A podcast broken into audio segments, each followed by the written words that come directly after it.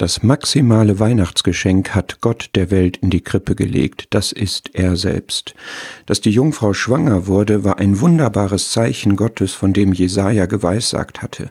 Das Kind Jesus wurde prophetisch als Immanuel angekündigt, Gott mit uns. Da kam der Wunderbare in die Normalität. Das war aber ein Zeichen, nach dem niemand gefragt hatte. Das ist der merkwürdige historische Kontext von Jesaja 7. Fordere dir ein Zeichen, ruft Gott dem König zu, aber der will Gott nicht versuchen.